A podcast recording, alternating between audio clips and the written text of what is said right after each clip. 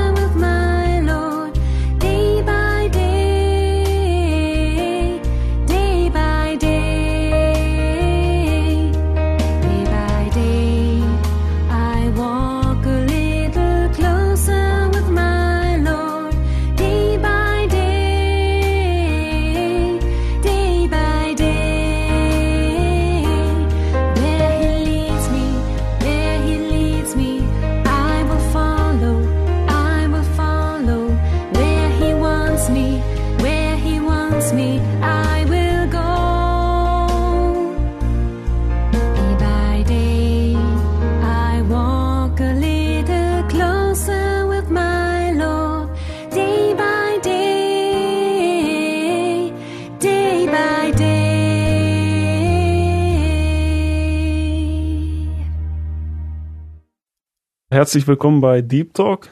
Heute bin ich zu Gast bei Bruder Hans Uro in Hechingen. Er wird sich kurz vorstellen und etwas über sein Leben erzählen, wie er Gott erlebt hat und wie er auch Gott bisher dienen durfte. Zu meiner Vorstellung gehört, dass ich in einer Familie groß geworden bin, wo meine Eltern zwar an Gott geglaubt haben, aber keine wirkliche Verbindung zu Jesus hatten. Und deswegen wunderten sie sich, dass mein Leben sich nun so sehr änderte. Ich bin am 7.4.1939 geboren und habe noch zwei Geschwister. Und als ich dann gläubig wurde, dann war mein größtes Verlangen, dass mein Bruder, mit dem ich mich gut verstand, auch gläubig werden sollte. Und dann meine Schwester und vor allen Dingen natürlich auch meine Eltern.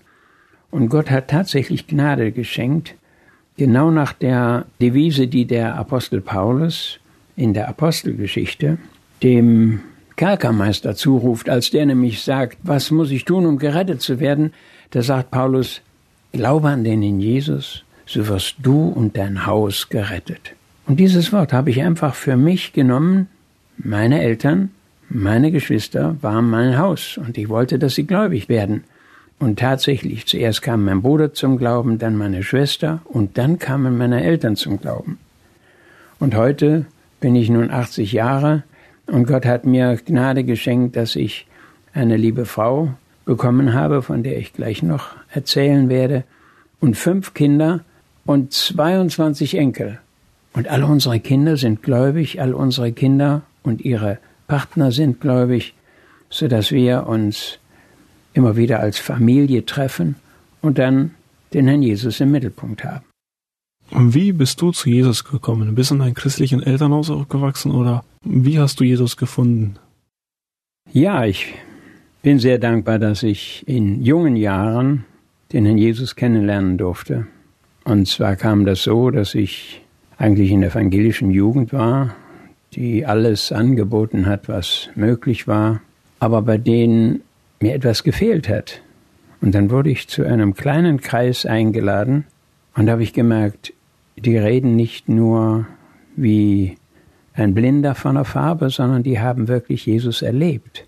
Und als ich dann die Geschichte hörte, vielleicht mit 15 Jahren, von dem Nikodemus, der nachts zu dem Herrn Jesus kam, Da habe ich gedacht, wenn Jesus diesem Mann, der doch ein Pharisäer, ein Schriftgelehrter war, vielleicht zu vergleichen mit einem Pastor heutzutage, wenn der von Jesus zu hören kriegt, du kannst so, wie du bist, nicht gerettet werden, sondern du musst von neuem geboren werden, ja, da war mir irgendwie klar, na, dann musst du das ganz bestimmt.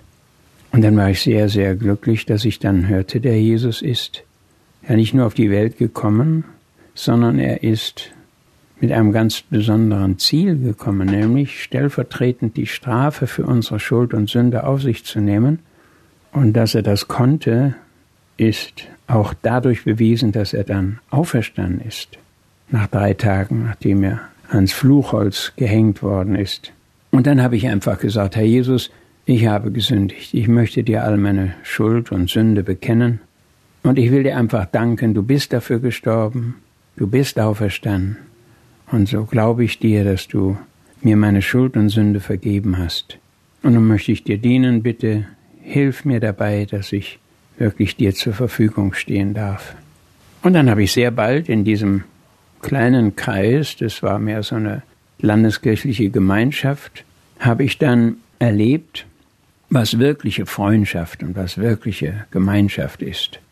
Dann sind wir auf die Straße gegangen und haben von dem Herrn Jesus bezeugt, dass er lebt und dass er in unserem Alltag lebt. Und das habe ich auch erlebt, denn ich bin dann in der Zeit in das Berufsleben gekommen habe Schlosser gelernt und Schweißer und habe dann meine ersten Erfahrungen gemacht, dass zum Beispiel meine Eltern sich gewundert haben, was ist bloß los mit unserem Großen, der hat doch früher so gerne Karten gespielt und jetzt will er lieber auf sein Zimmer gehen und will lieber in seiner Bibel lesen.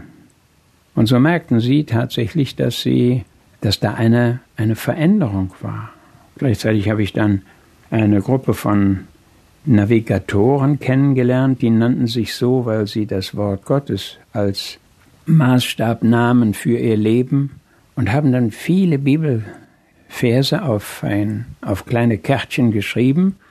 Und diese Kärtchen hatte ich immer dabei. Da waren bis zu 100, also eine ganze Serie waren 120 Bibelverse, die ich dann auswendig gelernt habe. Und wo ich jetzt, wo ich nun auf mein Leben zurückschaue, nur sagen kann, was war das für ein Segen, diese Worte Gottes, neben dem, dass ich natürlich meine Bibel gelesen habe, sind aber diese Verse ganz wichtig geworden in meinem Leben, weil Gott durch seinen Geist mich daran erinnern konnte in den verschiedensten Situationen meines Lebens. Und so weiß ich zum Beispiel, wie mir das wichtig geworden ist, dass ich morgens in den Tag gehe, nicht ohne gebetet zu haben. Ich bin mal per Anhalter gefahren, das ja heute nicht mehr so viel praktiziert wird wie damals, aber da hat mich mein Vater nach Köln gebracht. Ich bin eigentlich von Mönchengladbach, also aus Nordrhein-Westfalen. Und dann bin ich per Anhalter bis zum Bodensee und bis nach Österreich, bis nach Innsbruck und habe dann erlebt, wie ich mit ganz, ganz wenig Geld, damals bin ich mit 15 D-Mark sieben Tage unterwegs gewesen, indem ich in der Jugendherbergen geschlafen habe und war dann nach München gekommen und wollte eigentlich so gerne an dem Tag nach noch zurückkommen, weil am nächsten Tag eine Jugendfreizeit begann. Aber ich kam erst um 11 Uhr aus München raus und dachte, na, was wird das wohl werden? Du musst dich beeilen, sonst kommst du gar nicht mehr, nicht mal die Hälfte der Strecke weg. Aber dann fiel mir ein, oh, du hattest ja noch keine Gelegenheit, in der Bibel zu lesen. Und dann habe ich mich an einem Bahnübergang irgendwo, wo es ein bisschen ruhig war, hingesetzt und habe erst meine stille Zeit gemacht, meine Bibel gelesen und kam dann an die Kreuzung, wo die ganzen Straßen zusammenkamen, auf die Autobahn, die nach Augsburg und Stuttgart führte. Und als ich dahin kam, da sehe ich doch tatsächlich eine Schlange von zwölf, dreizehn Leuten, die da schon alle warten. Also musste ich mich doch hinten anstellen und dachte nun, das ist ja schwierig, da mitgenommen zu werden. Aber in dem Moment, wo ich dahin kam, fährt vor mir eine Vespa in die Tankstelle. Und ich gleich hinter der Vespa zum, zu der Tankstelle gelaufen und den Mann gefragt, ob er mich nicht mitnehmen könnte. Und dann hat er das tatsächlich gemacht. Und so musste ich mich nicht bei den 13 anstellen. Und es ist eine spannende Geschichte gewesen. Ich kam tatsächlich an demselben Tag noch nach Mönchengladbach und konnte am nächsten Tag tatsächlich an der Jugendfreizeit teilnehmen. Das war ein, einer meiner ersten Erlebnisse, die ich hatte, nur weil ich also meine stille Zeit gehabt hatte, ne, weil ich Jesus den Ersten hab sein lassen, dass er dann dafür gesorgt hat, dass ich die richtigen Leute gefunden habe, nämlich nur zwei dieses Motorrad oder diese Vespa und einen LKW, der mich dann bis nach Düsseldorf gebracht hat und ich dann abends nach Hause kam und so dankbar war, dass ich tatsächlich am nächsten Tag an der Jugendfreizeit teilnehmen konnte. Ich glaube, sehr interessant für die meisten jugendlichen Zuhörer von uns ist diese Frage, wie ruft Gott zum Dienst? Wie war dein Weg zum Dienst? Tja, wenn man das so leicht sagen könnte. Ich habe meinen Beruf, meine Berufsausbildung gemacht, noch als Geselle gearbeitet und bin dann meinen zwei Freunden nach nach Toronto, nach Kanada ausgewandert. Und zwar kam mein Freund und hat sich in einer dieser Jugendfreizeiten, er war schon vorher ausgewandert nach Kanada, hat mich gebeten, seine Verlobte nach Toronto zu bringen. Und so kam es, dass ich 1959, also als 20-Jähriger, ausgewandert bin nach Toronto. Aber Gott hat es anders gefügt. Ich bin nicht dort geblieben, sondern kam zu Besuch nach Deutschland zurück. Aber dann hat Gott die Wege wieder anders gelenkt, dass ich ein halbes Jahr in England bei den Fackelträgern auf der Bibelschule war. Das war so ein Winter, Halbjahr, wo ich mich sehr wohl gefühlt habe, obwohl mein Englisch natürlich nicht so gut war, wie ich es gerne gehabt hätte. Aber ich weiß noch, als ich dann wieder aus England zurückfuhr und noch eine Nacht in London bei einer Bekannten geschlafen habe, dass ich einen Traum hatte. Einen Traum, den ich nie wieder vergessen habe. Man träumt ja viel, aber das ist der einzige Traum, der mir geblieben ist, und zwar weil er so wichtig war. Ich war im Traum sehr traurig, und die Trauer war einfach deswegen, weil die Bibelschule zu Ende war. Und in meiner Trauer kommt doch tatsächlich eine Lichtsgestalt auf mich zu. Ich konnte nicht das Gesicht sehen, aber ich wusste ganz genau, das konnte gar kein anderer als Jesus sein. Und er hat nur einen einzigen Satz gesagt. If you're sad, then study.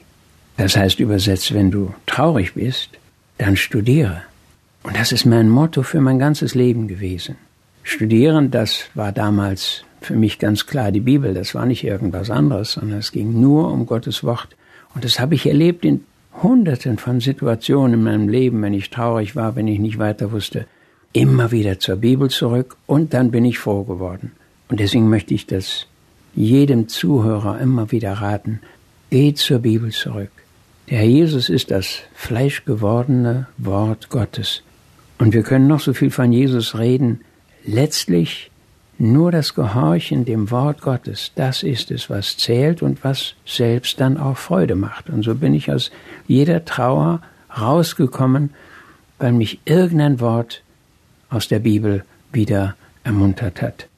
Und dann kam natürlich noch einiges andere in meinem Leben. Ich blieb also dann in Deutschland und habe in einer Bibelkonferenzstätte mitgearbeitet, wo nur Christen gearbeitet haben. Da habe ich dann die Schlosserei und die Schweißerarbeiten gemacht, aber weil ich Lkw-Führerschein hatte, habe ich den Lkw auch gefahren und habe den Kran gefahren. Das waren alles sehr interessante Sachen, aber sonst verging die Zeit viel zu schnell. Auf einmal waren zwei Jahre um. Und dann ging ich wieder zurück in die kleine Gemeinde in Mönchengladbach, die sich nannte Haus der Evangeliumsgemeinschaft. Und in meinem Leben drehte sich sowieso alles um dieses Evangelium, diese frohe Botschaft von Jesus.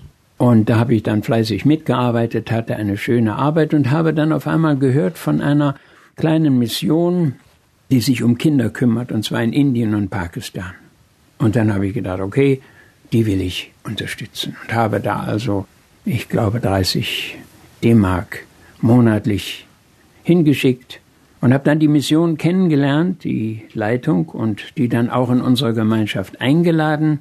So haben wir uns dann kennengelernt und dann haben die gemerkt, oh, der kennt die Bibel, der kann Englisch und dann kamen sie und sagten, wir brauchen dringend jemand für unser Kinderheim in Pakistan. Ja, die Not in Pakistan unter diesen verwahrlosten Kindern ist so groß, wir wollen noch ein zweites Kinderheim machen. Und da habe ich gesagt, ja, ist ja sehr schön, das ist ja prima. Ja, aber dafür brauchen wir dich. Und dann habe ich gesagt, ich habe schon so viel Abenteuer erlebt. Ich mache nichts mehr, weil ich Abenteuer erleben möchte. Ich habe versucht, nach Afrika zu gehen als Missionar und hatte mich schon impfen lassen dafür. Und dann in der letzten Minute kommt auf einmal von der Mission die Nachricht, der Missionar, zu dem du hin solltest, der ist krank geworden. Das fällt leider ins Wasser. Und so habe ich gedacht, gut, Gottes Wille soll geschehen. Und darum will ich jetzt hier in Deutschland in der Gemeinde arbeiten. Ich habe eine gute Arbeit, ich habe mein Einkommen. Ich kann in der Gemeinde die Jugend machen, die Jungschar und Alte betreuen. Ich habe gerne mit der Gitarre gesungen und Gott ist so gnädig. Ja, aber Sie haben nicht locker gelassen.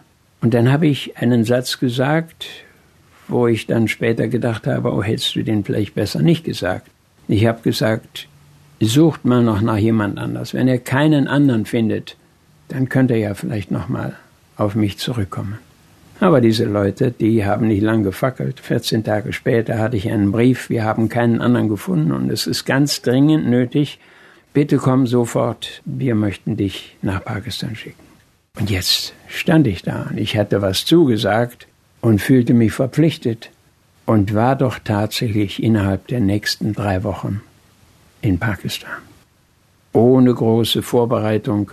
Ja, es war auch nur eine kleine Mission, aber sie hatten eben dort ein Kinderheim. Und ich weiß noch, das erste Mal nach diesem Flug, wo ich nach Pakistan flog, es war mitten im Juli. Es war eine Hitze. Ich dachte, ich werde verrückt. Wie kann man auch einen Europäer in diese Hitze im Sommer nach Pakistan schicken? Aber Gott hat Gnade geschenkt. Ein Freund hat mich abgeholt und dann habe ich dort einige Monate verbracht und wartete die ganze Zeit darauf, dass da ja jetzt nun ein zweites Kinderheim angefangen werden sollte. Aber da war überhaupt nicht die Rede von.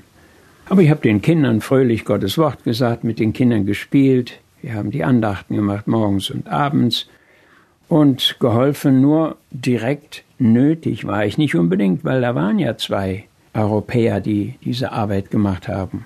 Und darum habe ich eine Tour gemacht und habe gesagt, ich werde durch Indien fahren und die Kinderheime, die diese selbe Mission dort hat, kennenlernen und die Mitarbeiter, die dort sind, da kann ich dann von lernen. Das war im Einvernehmen mit dem Bruder dort. Ich hatte sowieso ja nichts verdient. Ich habe ja nur ehrenamtlich dort gearbeitet.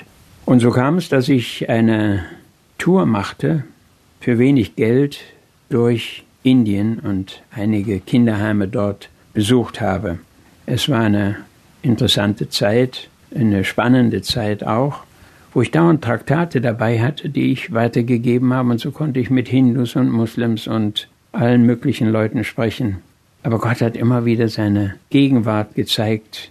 Zum Beispiel, dass ich ausgerechnet zu Weihnachten in einen Ort komme und wieder mal ein bisschen Geld umtauschen muss.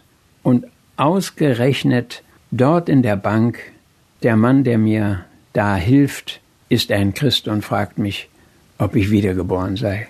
Also er war nicht nur ein Scheinchrist mit Namen, sondern er war wirklicher Christ. Und wie habe ich mich gefreut und wie habe ich die Zeit mit ihm erlebt. Es ist wirklich wunderbar, wie Gott führen kann in einem wildfremden Land. Meinem Freund in Pakistan habe ich gesagt, er soll mir, wenn irgendwas sich ändern würde, mir sofort Bescheid geben. Ich habe immer in Postrestanten nachgeschaut bei den großen Städten. Das ist eine Möglichkeit, die man bei den großen Postämtern hat. Da kann man dann mit dem Reisepass hingehen und sich vorstellen und fragen, ob unter dem Namen Post kommt. Und so bin ich nach Bombay gekommen, was heute Mumbai heißt, und bin nach Madras gekommen und bin dann von Madras auf rüber nach Ceylon. Und da kann ich wirklich nur wieder ein kleines Erlebnis erzählen, wie man, wenn man Gott vertraut, die dollsten Dinge erleben kann. Ich habe dann auch da wieder versucht, Christen zu treffen und ging zum CVJM, habe da übernachtet und da war morgens eine Andacht. Und da bin ich natürlich zu dieser Andacht gegangen und da kam ein junger Mann und hat ausgerechnet über Johannes 3 gesprochen. Und zum Schluss habe ich dann mit ihm ein paar Worte gewechselt und gesagt, ich habe mich gefreut, dass er das so ausgelegt hat, ich wäre auch gläubig. Und da hat er sich gefreut und hat gesagt, ja, deswegen bin ich zu spät gekommen. Der Mann, der eigentlich die Andacht machen sollte, der konnte nicht und deswegen habe ich das jetzt übernommen. Aber jetzt komm mit, jetzt zeige ich dir die Insel. Und dann stellte sich raus, dass er von einer Radiostation war. Es war zwar nicht die Segenswelle, ich denke mal, die gab es damals noch nicht, aber es war die Radiostation Back to the Bible, also zurück zur Bibel. Und dann habe ich diese Radioarbeit kennengelernt und sie haben mir die Insel gezeigt. Und eines Tages war dann der Brief da von meinem Freund aus dem Kinderheim in Pakistan. Und er schrieb gar nicht viel, ohne Erklärung, schrieb nur, komm schnell, es ist was Wichtiges passiert. Ja, was heißt hier, komm schnell. Wenn man kein Geld hat, kann man sich nicht schnell einfach ins Flugzeug setzen. Also bin ich in den Hafen gegangen und habe versucht, eine Möglichkeit zu finden, mit dem Schiff von Ceylon aus, von Colombo aus nach Karachi zu fahren. Und siehe da, das war auch wieder so völlige Führung Gottes, da war tatsächlich ein Schiff, das nach Karachi fuhr. Ich habe mich dann da hinbringen lassen. Das Schiff war außen war weit weg vom, vom Kai, weil es so tief war und das Wasser nicht, nicht tief genug war. Dann musste man mit einem kleinen Bötchen dahin und auf einem Repp dann an der Bordwand hoch. Und dann war da so ein kleines Büro und dieser Offizier, der mich dann fragte, was ich für eine Schiffskarte haben wollte für die Reise, ja, da gab es nur zwei Möglichkeiten. Etwas ganz, ganz Primitives, nämlich mit den Pakistanern zusammen im Bauch des Schiffes da wo die Container sonst hinkommen, fünf Tage zu wohnen oder eben als Passagier, dann würde es fünfmal so teuer sein. Und da ich das Geld nicht hatte, bin ich natürlich runter in den Bauch des Fisches und stand da unten und dachte, oh, hier ist kein Tageslicht.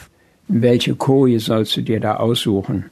Und indem ich noch da stand und suchte, kommt plötzlich eine weiße Gestalt die Treppe runter, guckt über die vielen Leute, die da sind, und sieht mich und winkt, ich soll sofort kommen.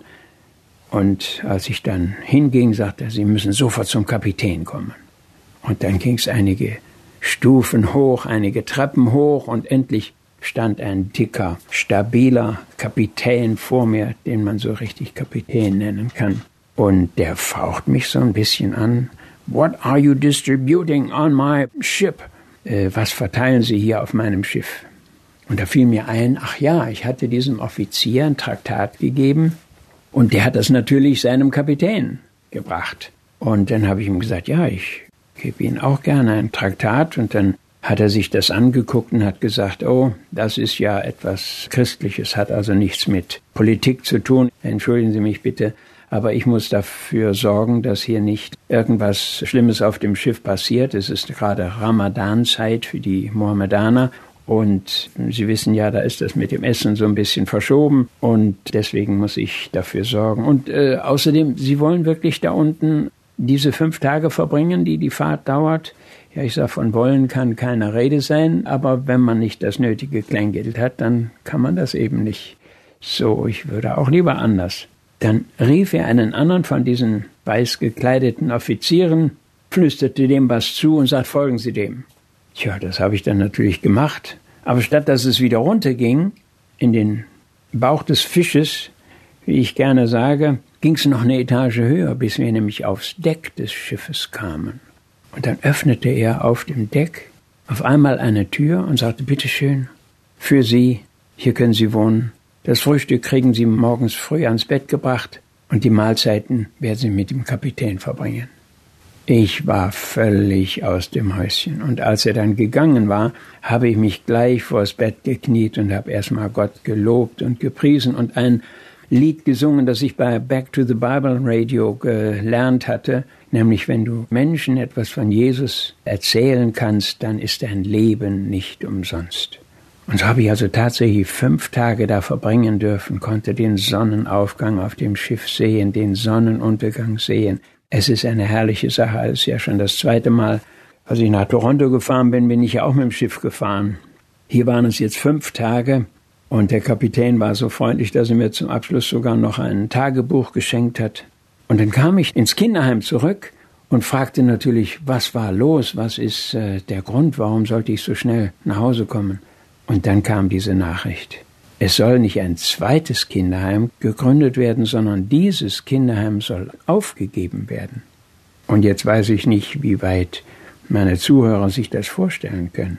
Was das bedeutet für einen jungen Mann, 25 Jahre alt, der unentgeltlich gearbeitet hat, der die Not hier in Pakistan sieht.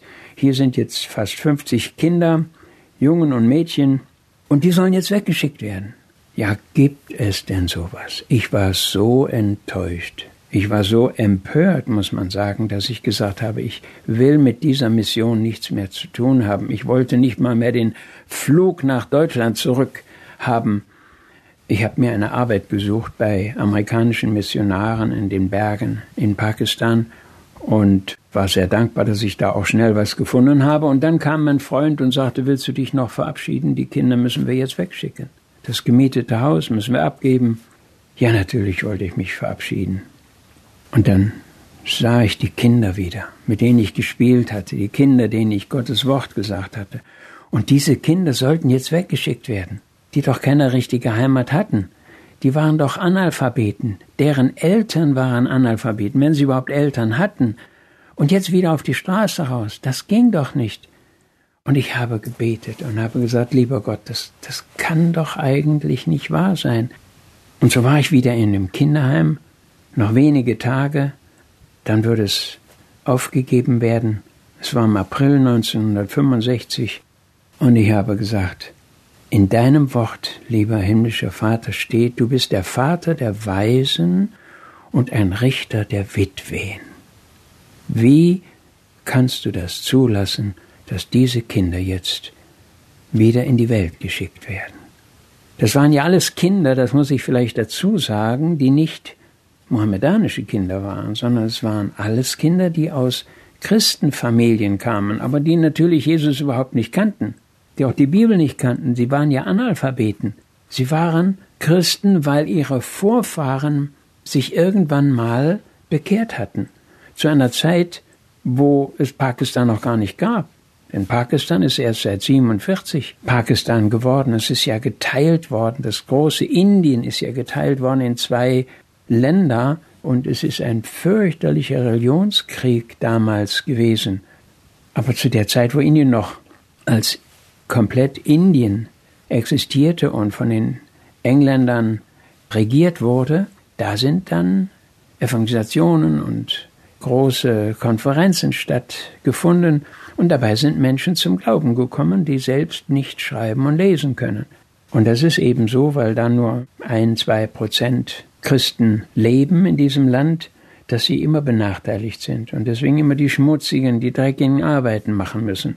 Und ist ja auch ganz selbstverständlich, wenn sie nicht in der Schule waren, wenn sie nichts lernen konnten. Aber hier waren nun circa 50 Kinder, ich glaube 46 Kinder waren damals, die sollten wir wieder wegschicken. Und das habe ich alles meinem Gott gesagt. Ich weiß noch, wie ich oben auf dem Flachdach des Hauses morgens meine stille Zeit gehalten habe und gesagt habe, lieber Gott, ich verstehe dich nicht. Aber was kann ich machen? Und dann habe ich einfach in meiner Bibel weitergelesen und gesagt, Herr, ich habe gestern Jeremia 32 gelesen. Jetzt lese ich bei Kapitel 33 weiter und wenn es irgend geht, gib mir irgendeine Ermunterung, gib mir eine Stärkung, lass mich erkennen, was ich jetzt in dieser Situation tun muss. Und dann las ich hier in Jeremia 33 von Jeremia, dass er im Gefängnishof war, dass Gott das zweite Mal zu ihm sprach. Und da habe ich gedacht, ach, ich heiße nicht Jeremia, ich bin nicht im Gefängnishof. Und zum zweiten Mal hat Gott auch noch nicht zu mir gesprochen.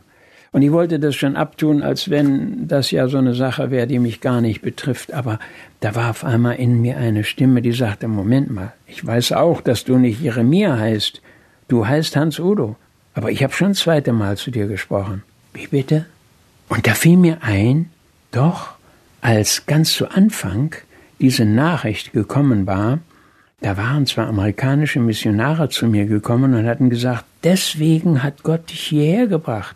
Jetzt wissen wir, warum du hierher kommen musstest, weil er wusste, dass diese Mission die Arbeit aufgeben wollte. Aber die habe ich damals ausgelacht. Das waren ja vielleicht ein paar Wochen her. Ich hatte es schon wieder vergessen. Aber Gott zeigte mir, das war das erste Mal, wo ich gesprochen habe zu dir. Und jetzt ist es das zweite Mal. Aber ich habe dann argumentiert und gesagt, ja, aber ich sitze doch nicht im Gefängnis wie der Jeremia. Und auch das hat Gott mir widerlegt und erklärt, hat gesagt, Moment mal, du sitzt natürlich nicht in einem Gefängnis äh, hinter Gittern, aber was sagt dein Herz? Dein Herz sagt, du musst den Kindern helfen.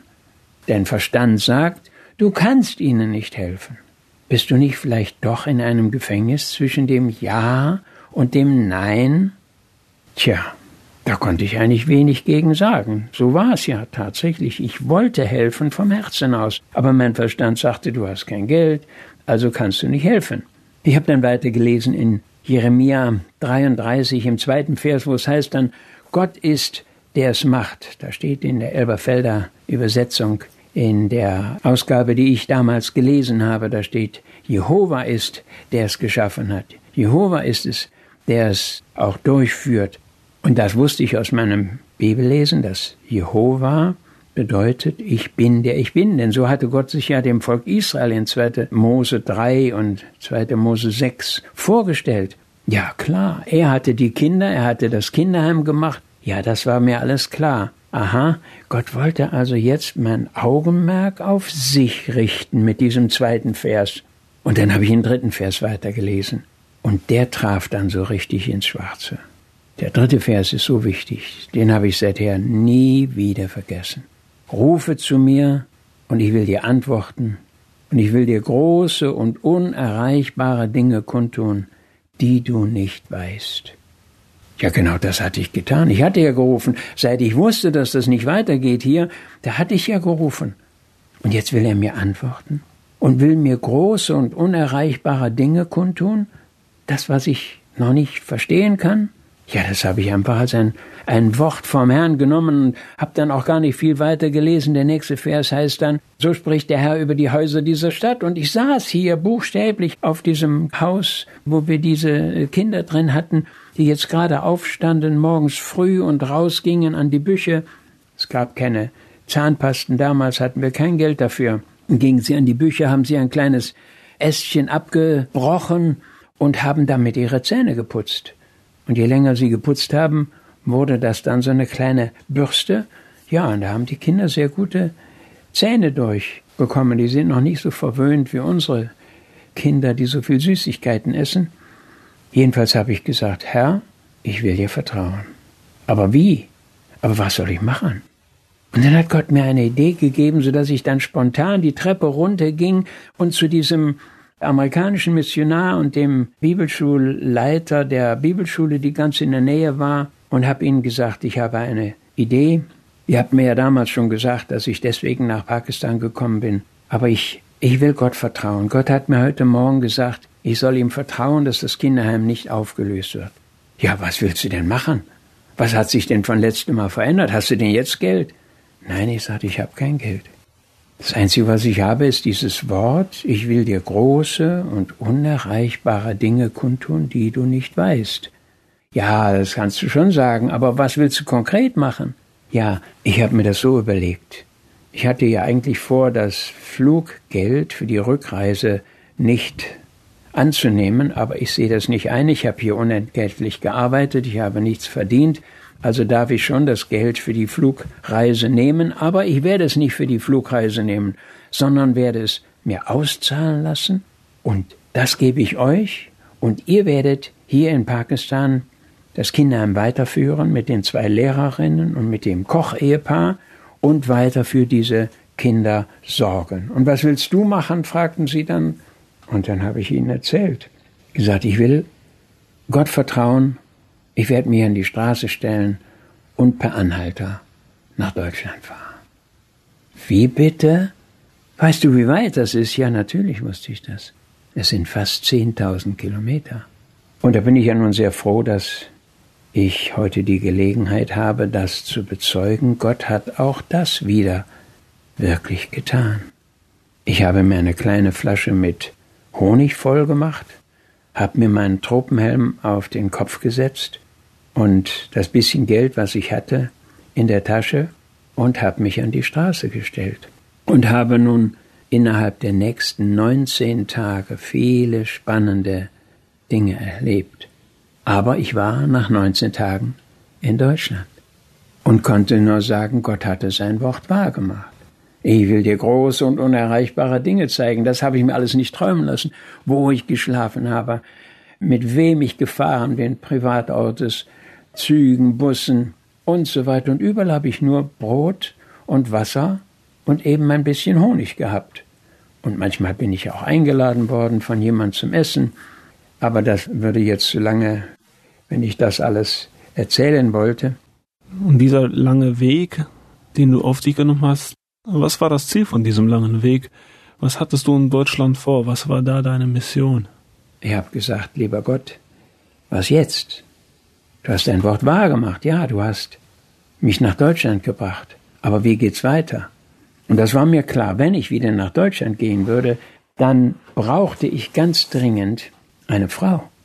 Denn ich konnte nicht alleine dort drüben sein, da waren Mädchen und Jungs, und das würde natürlich für die Mohammedaner dann ein gefundenes Fressen sein, wenn sie darüber reden könnten, wenn da ein junger Mann mit Frauen in einem Haus wohnt. Also ich musste verheiratet sein. Das war meine erste große Bitte. Die zweite Bitte war, wenn ich dann jemand finde, der mit mir bereitwillig nach Pakistan geht, dann muss ich nach Pakistan kommen. Und als drittes, und das war mein drittes Anliegen, dann müsste ich Freunde haben, die dahinter stehen im Gebet und sagen, diesen Bruder wollen wir unterstützen, der sich um diese armen Kinder in Pakistan kümmert, um die sich sonst keiner kümmert. Denn die Regierung kümmert sich nicht darum, da gibt's ja nicht mal Sozialversicherung, da gibt's keine Krankenkasse, da gibt es nichts. Sie leben alle von der Hand in den Mund und müssen auch noch leiden und werden benachteiligt, weil sie eben nicht als Mohammedaner leben. Und dann hat Gott auch tatsächlich diese Bitten erfüllt und gezeigt, dass er tatsächlich ein Gott ist, der Wunder tut. Ich kann ihn immer wieder nur loben und preisen. Ja, da fragt man natürlich, wie ist das zugegangen? Ja, das erste war, erste Gebetserhörung war, dass der Bibelschullehrer, der dort die Bibelschule hatte, der Direktor, der war auf seinem Weg nach Amerika in Mönchengladbach vorbeigekommen, wo ich ja jetzt nun war und als erstes gleich wieder eine Arbeit angenommen habe, um mein eigenes Geld verdienen zu können. Und dann habe ich den natürlich freundlich empfangen und der hatte dann ein Anliegen, dass er sagte, wir brauchen für unsere Bibelschule in Pakistan ein Auto. Wenn ich ein Auto hier kaufe, würdest du so freundlich sein und es nach Pakistan fahren? Und dann habe ich gesagt, ja, das ist eine Gebetserhörung, weil darum habe ich ja gebetet. Und dann haben wir also ein Auto gekauft, zweiter Hand, und dann war ich also motorisiert. Und dann habe ich mich an eine junge Frau gewandt, die ich vor Jahren kennengelernt habe und habe ihr all das erzählt, was auf sie warten würde, wenn sie tatsächlich Ja sagen würde auf meine Frage, mich zu heiraten. Aber obwohl ich ihr das in den dunkelsten Farben geschildert habe, was in Pakistan auf sie zukommt, weil wir ja kein Geld hatten, weil wir ja nicht angestellt waren, sondern weil wir wirklich nur im Glauben rausgehen würden, um dort den Kindern zu dienen, da würde es also sehr primitiv zugehen. Und außerdem, ob sie bereit wäre, mit mir im PKW nach Pakistan zu fahren, den ganzen Weg wieder zurückzufahren. Nun ja, aber die Liebe war so groß, dass sie tatsächlich Ja gesagt hat, so dass wir dann im September 1965 uns verlobt haben. Im Oktober haben wir geheiratet Und im November saßen wir in dem PKW und sind den Weg nach Pakistan zurückgefahren. Als wir zurückkamen, war natürlich ganz große Freude. Jetzt war endlich wieder jemand da, der die Andachten machen kann und der die Leitung des Kinderheims übernehmen kann. Man muss sich das so vorstellen, dass diese Kinder in Gruppen zusammen wohnten und wir zwei Lehrerinnen hatten, die also ihren Schulunterricht gemacht haben und wir haben für die Kinder gesorgt. Man würde heute vielleicht sagen, wie in einem Internat. Und wir hatten dafür zu sorgen, dass die Schule läuft. Wir hatten dafür zu sorgen, dass sie zu essen und zu trinken haben. Damals war es mein Vater, der das in, in Deutschland erledigt hat, der ein Bankkonto eröffnet hat und meine Briefe dann vervielfältigt hat und sie an die Freunde geschickt hatte, die wir zu Anfang hatten. Und das war ja nur ein ganz, ganz kleiner Kreis. Es war einfach nur unsere Familie, die dahinter stand und einige Verwandten und einige Freunde. Und erst mit dem Laufe der Zeit ist diese Arbeit gewachsen. Aber zu Anfang haben wir es sehr, sehr primitiv. Wir hatten ja keinen Kühlschrank und das bei dieser Hitze. Wir hatten kein fließendes Wasser. Wir hatten keine vernünftige Toilette. Das kann man sich heute alles gar nicht mehr vorstellen, was für eine Pionierarbeit das gewesen ist. Inzwischen sind nun viele Jahre vergangen und wir haben in Deutschland einen Verein gegründet, in Pakistan einen Verein gegründet. Wir haben ja inzwischen nicht nur in Pakistan ein Kinderheim, sondern auch seit den 90er Jahren ein Kinderheim in Rumänien, was alles jetzt geleitet wird, aber unterstützt wird alles nicht vom Staat, sondern nur von Christen, die sagen, wir möchten, dass diese Kinder die dem Bruder Hans Udo da anvertraut sind, dass die versorgt werden, dass die unterstützt werden. Und da war ich sehr dankbar, dass wir das persönlich, meine Frau und ich, eben vier Jahre selbst machen durften. Unsere zwei ersten Kinder, die sind in Pakistan geboren. Und das war natürlich auch alles sehr, sehr einfach und sehr primitiv. Aber Gott hat uns Gnade geschenkt. Leider ist meine Frau krank geworden und deswegen mussten wir nach Deutschland und haben das dann von Deutschland aus weiter geleitet bis zum heutigen Tag. Wenn man euch unterstützen will, wie kann man das tun? Einmal durch Gebet und? Das Beten ist sehr gut, dass du das zu Anfang gesagt hast. Das Beten ist sicherlich das Wichtigste, obwohl wir es nicht nachweisen können. Das wird erst im Himmel deutlich werden, wie sehr die Gebete geholfen haben. Aber andererseits müssen natürlich auch die Kinder versorgt werden.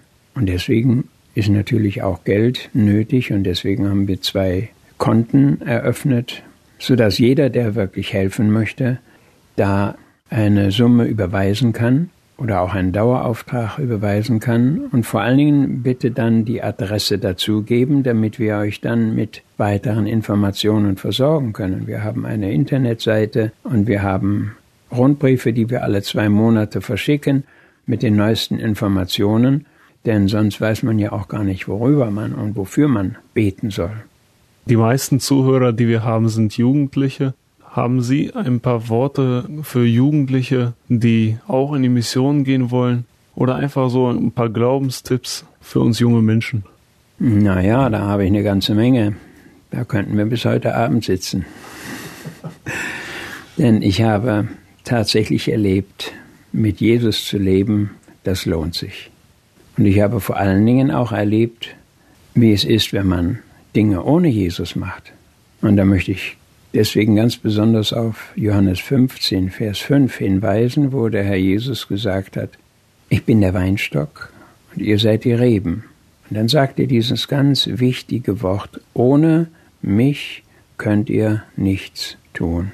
Und das habe ich oft in meinem Leben erlebt, dass irgendwas dann nicht funktioniert hat, weil ich es im eigenen gemacht habe, weil ich nicht vorher gefragt habe. Obwohl ich dann später gelernt habe, in Kolosser 3, Vers 17 sagt der Apostel Paulus, und alles, was ihr tut, in Wort oder in Werk, tut im Namen des Herrn Jesus. Und das heißt doch, mit ihm zu sprechen. Wenn wir mit dem Herrn Jesus verbunden sind, kann Gott unsere Wege segnen, unser Tun segnen.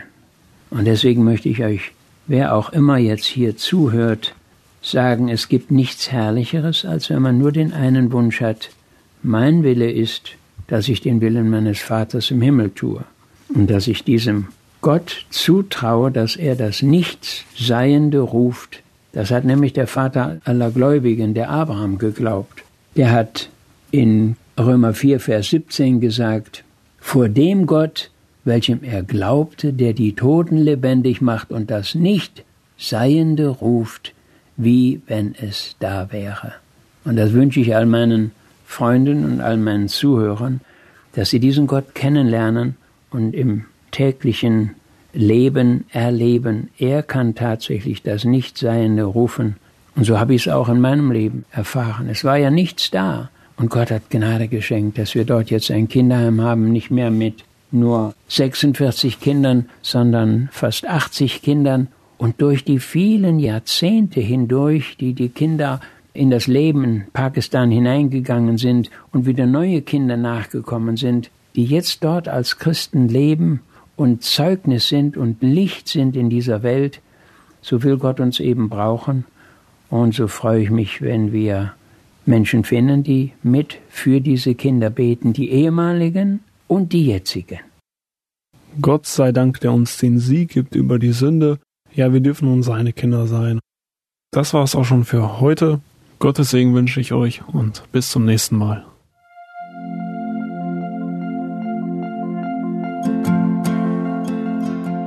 Schön, dass du heute dabei warst. Und wenn es dir gefallen hat, wenn du was mitnehmen konntest, dann teile es gerne mit deinen Freunden und Bekannten und gib es weiter. Und wenn du noch mehr Informationen haben möchtest über das Programm und über Segenswelle allgemein, dann schau doch einfach auf unserer Webseite vorbei auf www.segenswelle.de oder auf dem Instagram-Feed auch unter Segenswelle zu finden und klick dich einfach mal durch, teile es und gib es weiter. Wir wünschen dir eine gesegnete Woche mit den Worten aus Kolosser 3, Vers 17. Was immer ihr tut, in Wort oder Werk, das tut alles im Namen des Herrn Jesus und dank Gott, dem Vater durch ihn. Damit wünschen wir dir eine gesegnete Woche. Mach's gut, bis zum nächsten Mal.